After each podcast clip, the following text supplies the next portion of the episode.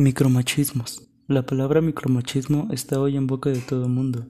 Podríamos decir que son pequeños gestos sexistas o machistas, algunos de ellos muy sutiles que ayudan a perpetuar roles de género, machismo, violencia suavizada contra las mujeres. Lamentablemente se les llama micromachismos cuando en realidad son actitudes totalmente machistas. En este artículo queremos dar 10 ejemplos de micromachismos en la vida cotidiana para que puedas detectarlos.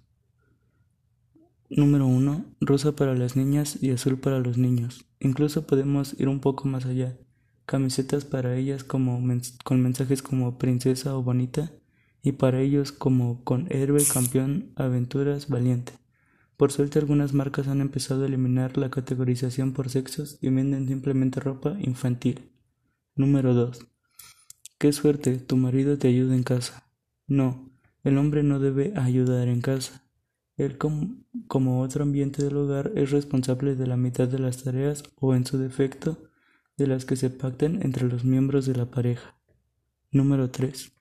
En el, en el restaurante, la cuenta es para él.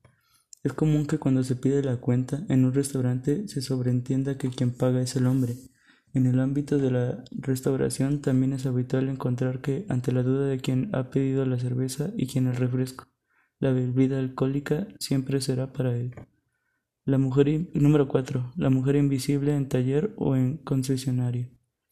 ¿Quién dice taller o concesionario dice tienda de informática o banco? Cuando se trata de lugares estereotipadamente masculinos.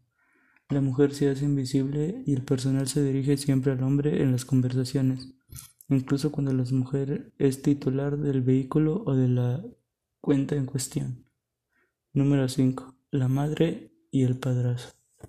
Cuando los bebés llegan al hogar es muy común, lamentablemente, escuchar decir que el padre es un padrazo porque cambia pañales. Le da el biberón o le duerme. Para la mujer parece algo natural o incluso obligatorio. Número 6. Un hombre y una mujer no pueden ser amigos. Sí, sí pueden. La sociedad debe empezar a hacer trabajo, un trabajo importante en cuanto a dejar de sexualizar o romantizar constantemente la relación entre hombres y mujeres. Número 7. La friendzone. La llamada friendzone es uno de los ejemplos de micromachismos de la vida cotidiana más sutiles.